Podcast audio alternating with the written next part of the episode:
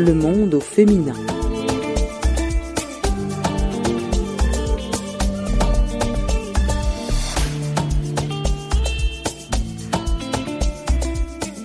Chères auditrices, chers auditeurs, bienvenue à l'écoute de l'émission bi-hebdomadaire de VOA Afrique, Le Monde au féminin. Nathalie Barge avec vous.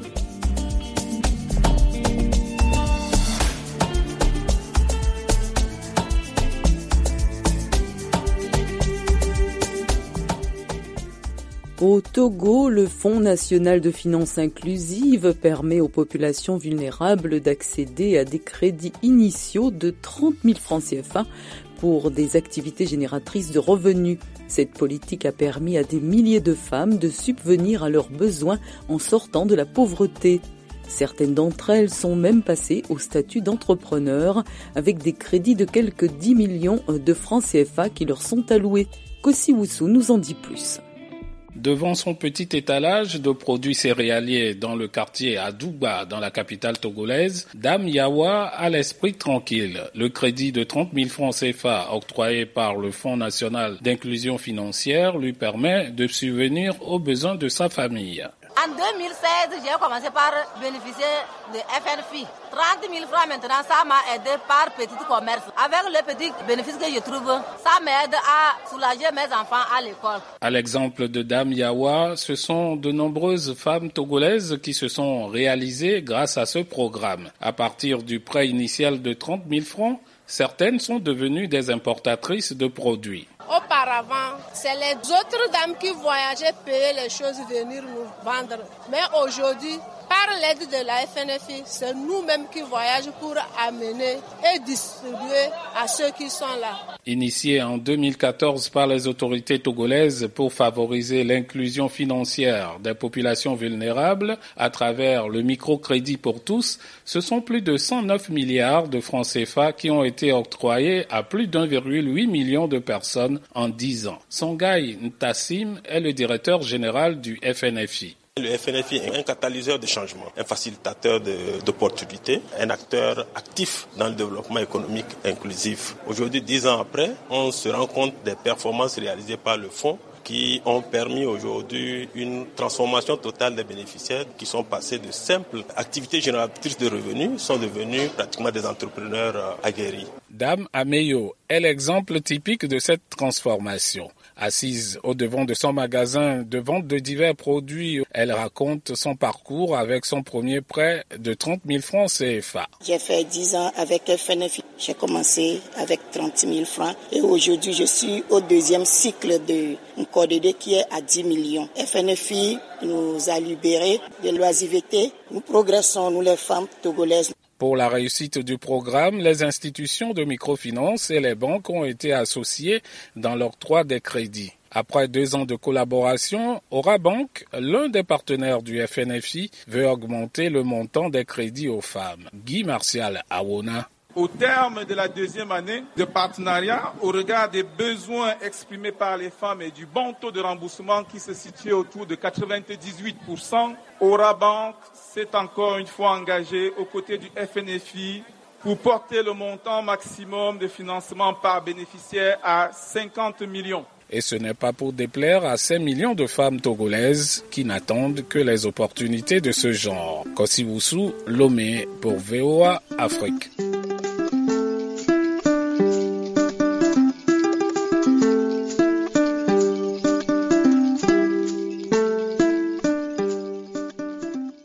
Au Bénin, les femmes jouent un rôle prépondérant dans la croyance vaudou. Elles sont au cœur même des rites et constituent les piliers de tout ce qui est cultuel. Pour la première édition des Journées Vaudou en janvier, elles ont été mises en avant comme la grande prêtresse Sakpata, dont le portrait nous est présenté par Ginette Fleuradandé. Ne vous fiez pas à sa simplicité, encore moins à son physique frêle. Date Tosu, puisque c'est d'elle qu'il s'agit, est une femme forte qui chapeaute toutes les divinités de sa localité. Sa rencontre avec le vaudou est un cas particulier. Contrairement aux autres, elle n'a pas été initiée dès son plus jeune âge. Il y a encore huit ans, elle était chrétienne catholique convaincue, membre du renouveau charismatique et choriste. Elle a choisi délibérément le vaudon pour, dit-elle, sauver les siens d'une malédiction. Elle raconte. C'est ma maman qui devrait être initiée, donc notre papa n'a pas voulu qu'elle le fasse. Ça nous a causé beaucoup de problèmes. Donc finalement, je me suis rendue pour faire ce travail de notre coutume. Parce que ce vaudon est un vaudon de notre grand-mère, celle qui a mis au monde mon papa, dont ma maman devrait l'assumer.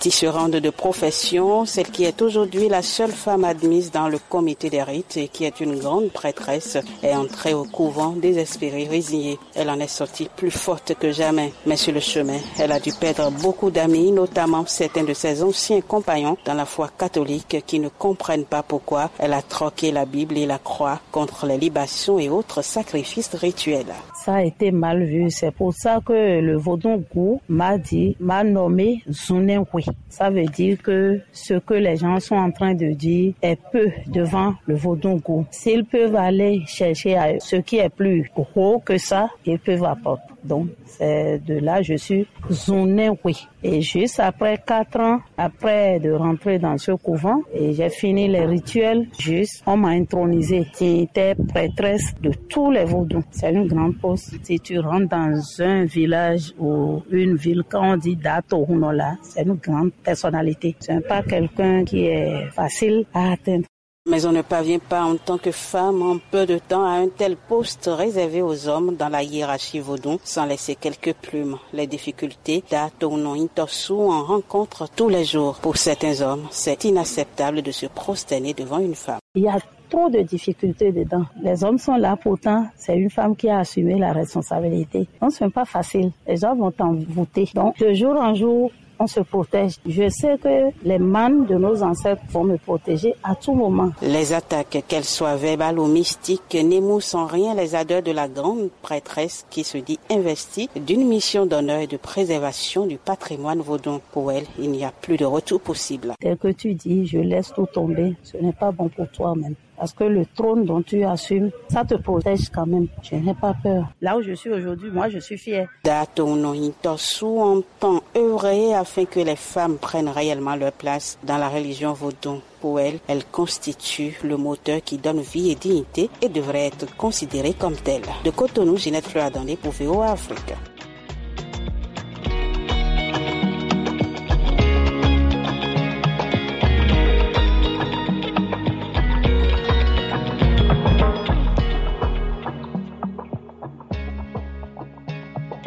Au Cameroun, le gouvernement s'est penché récemment sur l'inclusion des personnes vivant avec handicap. Il s'est engagé à réactualiser les statistiques afin de mieux orienter leur prise en charge, car la politique nationale d'inclusion adoptée en 2010 n'a pas encore satisfait toutes les attentes. Revenons sur une semaine d'activité organisée à Yaoundé à travers ce reportage d'Emmanuel Juntap.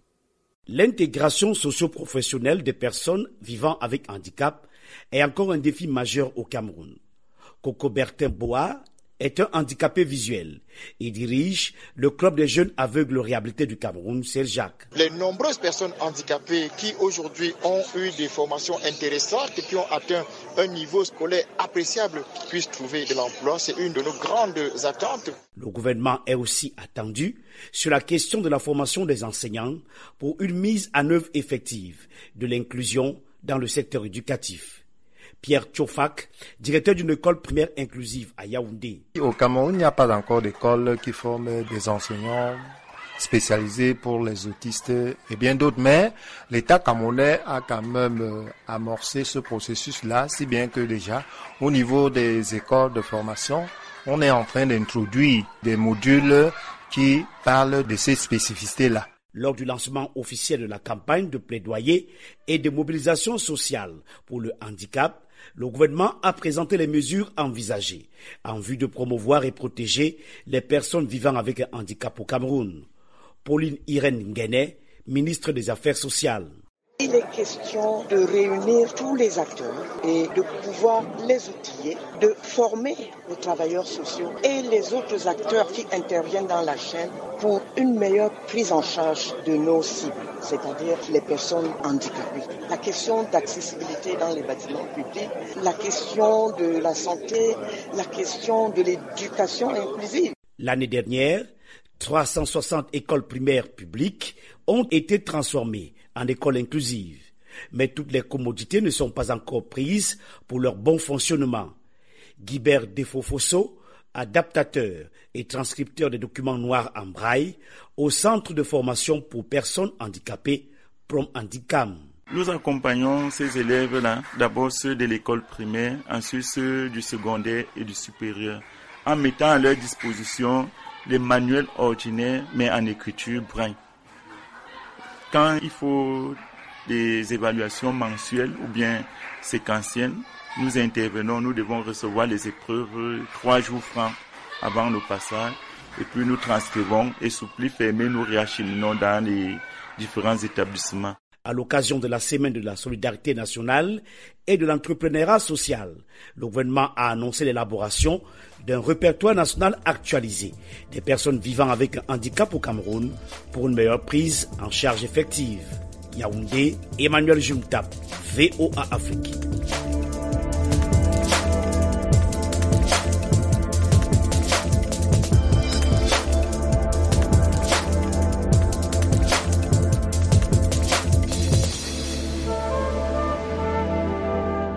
Retour au Togo où certains ruisseaux et rivières tendent à disparaître.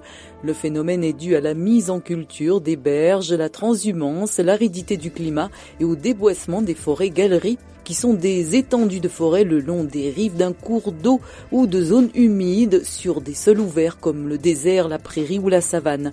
Les autorités ont initié un projet pilote de reboisement des berges en vue de leur régénération. Kosiwusu a rencontré des jeunes gens qui participent à ce programme environnemental.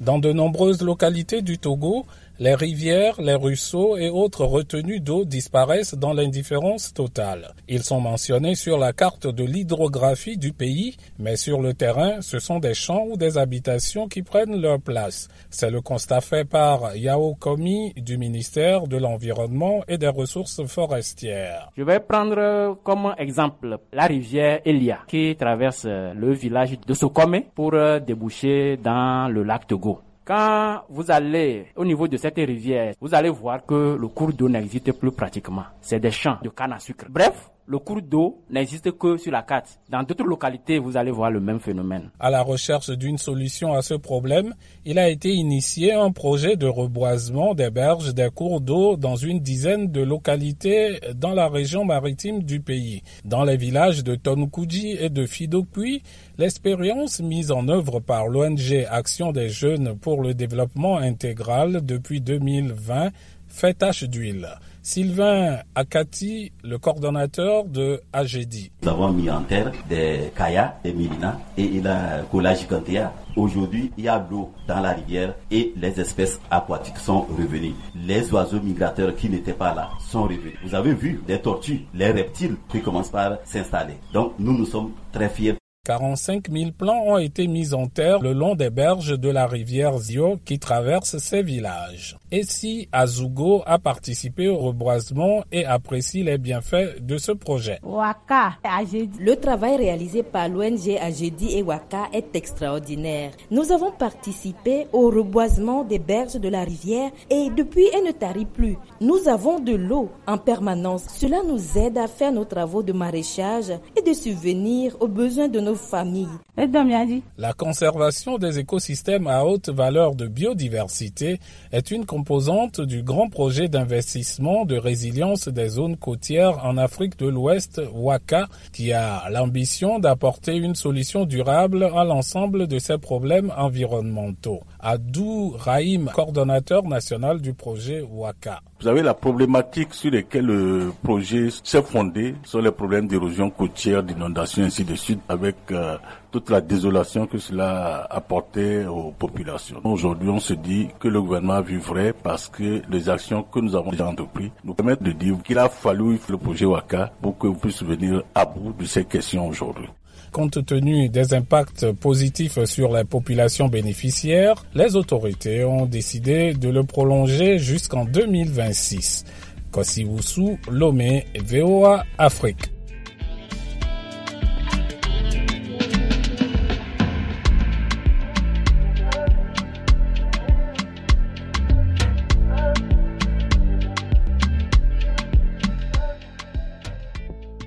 Le manque de toilettes dans les espaces publics et les habitations privées est un problème de santé publique dans certains pays africains, principalement dans les zones rurales.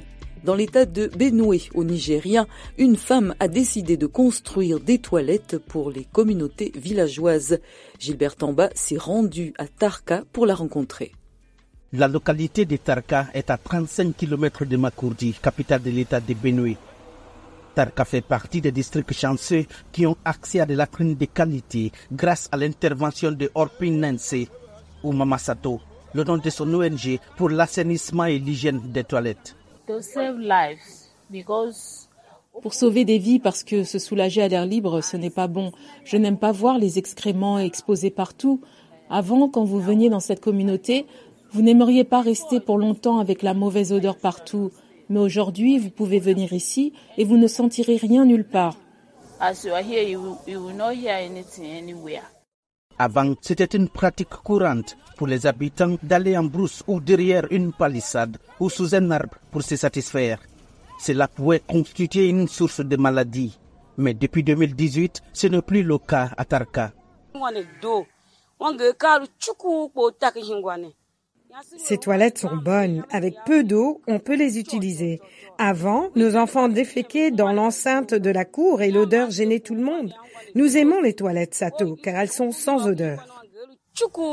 Des femmes se souviennent de toutes les contraintes d'aller tous les matins ou tous les soirs pour trouver un endroit pour faire ses besoins à l'air libre avant la construction de ces toilettes. Avant, nous utilisions des latrines et les latrines sont très mauvaises. Elles sont mauvaises et les mouches sont partout. Je n'apprécie pas ces latrines. Quand nous avons bénéficié de ces toilettes, je les ai préférées aux latrines.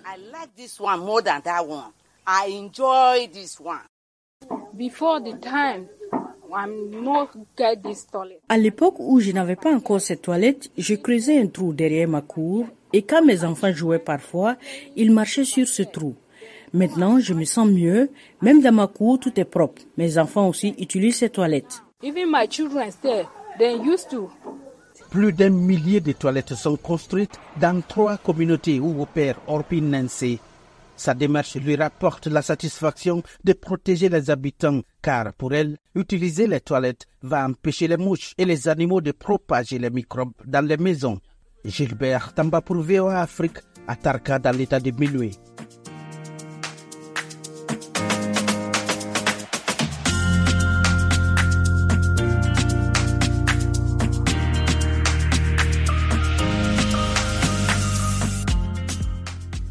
Au Bénin, le nombre de femmes qui troquent la promesse d'une carrière contre l'entrepreneuriat force l'admiration. C'est le cas de Marlène Grasse Nitumbe, qui a délaissé les honneurs d'une vie de diplomate pour se lancer dans l'agriculture.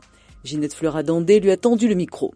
L'avenir, c'est la terre, pourrait-on dire, devant la ténacité de la jeune béninoise Marlène Yitumbe, devenue depuis plus de cinq ans une référence dans le monde agricole. Le déclic et la passion pour l'environnement et l'agroécologie sont nés dans une petite ferme au Québec lors d'une expérience de volontariat en environnement et développement communautaire. Je suis très sensible à tout ce qui concerne l'environnement, la protection de la nature, la nature en elle-même. Donc, c'est ça qui explique le fait que je me suis réorientée après mes études en diplomatie pour commencer à valoriser la terre. Tout s'imbrique de nos jours. Derrière sa voix cristalline et hésitante se cache une volonté à toute épreuve D'ailleurs, ce fut difficile pour la jeune femme d'imposer ses nouveaux rêves à ses proches. Je dois avouer que ma migration de la diplomatie à l'agriculture n'a pas été facile. Il a fallu relever beaucoup de défis. Personne ne comprenait pourquoi ce choix. Il a fallu convaincre par des mots aussi, mais surtout par de la détermination, y aller, agir, parce que je me suis rendu compte que à force d'attendre l'approbation,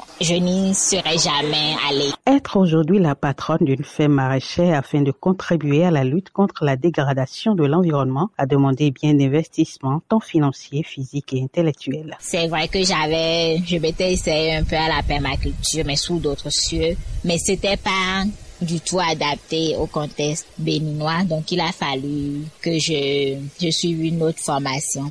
Pour le père de Malène, la nouvelle passion de sa fille a été difficile à avaler. Il se faisait déjà une idée de tout ce que sa fille pourrait accomplir avec les diplômes décrochés. Mais au fil des défis relevés par cette dernière, Kyria Kinyitumbe ne pouvait qu'être fière de sa fille. Ça n'a pas été facile parce qu'elle a été brillante dans ses diplômes et la situation a fait qu'elle a choisi d'être entrepreneur agricole. On a essayé de l'en dissuader, mais pour cette détermination, il a été obligé de nous résigner. Des jeunes femmes avec un background universitaire assez élogieux, mais qui ont préféré s'investir dans l'auto-entrepreneuriat, le Bénin en regorge. Elles ont vite compris qu'elles peuvent contribuer au développement en créant de l'emploi pour leur père. De Cotonou, Ginette Fleur dans des Afrique.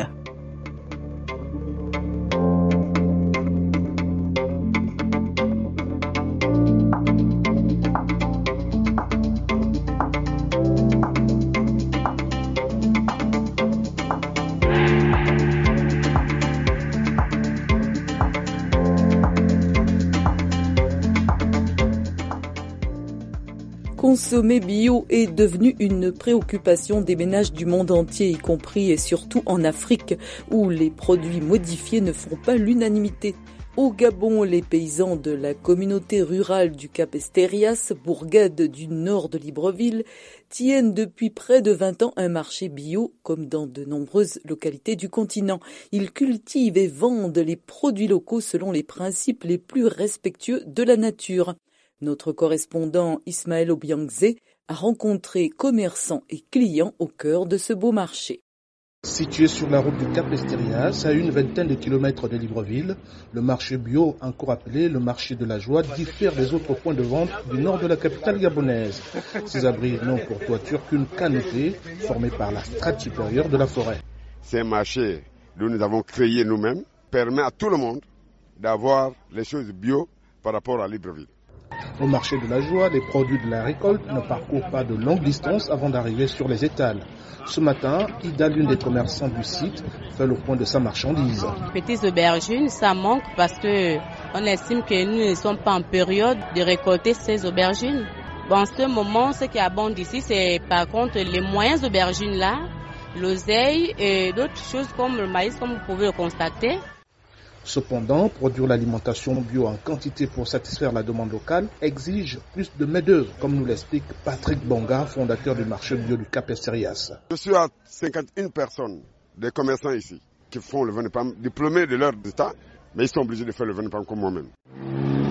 Dans les années 1980, cette zone était destinée à être une zone protégée, mais les populations de Bolokoboué et du Cap Estérias ont demandé et obtenu des autorités municipales de la préserver. Pour Boris, un autre visiteur du site, une balade sous les bois permet de réaliser combien il est important à l'homme de préserver son environnement. Maintenant, il faut l'améliorer parce que c'est vrai que c'est sous les arbres, mais justement, c'est pas encore euh, ce qu'il faut. Parce qu'il y encore des bâches, des choses comme ça. Il faut peut-être mettre des écorces autour de ça pour euh, rendre un peu l'environnement beaucoup plus beau. Joëlla, 12 ans, arrive ici pour la première fois avec ses parents et découvre un marché tout simplement convivial. Je suis venue avec euh, mes parents. Je trouve ici cet endroit où la forêt, le bon air, c'est trop joli en fait. Trop bien. D'après les spécialistes, en choisissant des produits biologiques, les consommateurs participent à la promotion d'un système agricole moins polluant et plus respectueux de l'environnement. C'est la vocation de ce marché hors du commun à Libreville. Ismaël Obionzé pour VOA Afrique. Chères auditrices, chers auditeurs, c'est ici que se referme le monde au féminin. C'était Nathalie Barge avec vous. On reste en contact. Bon courage et à très bientôt. Arrête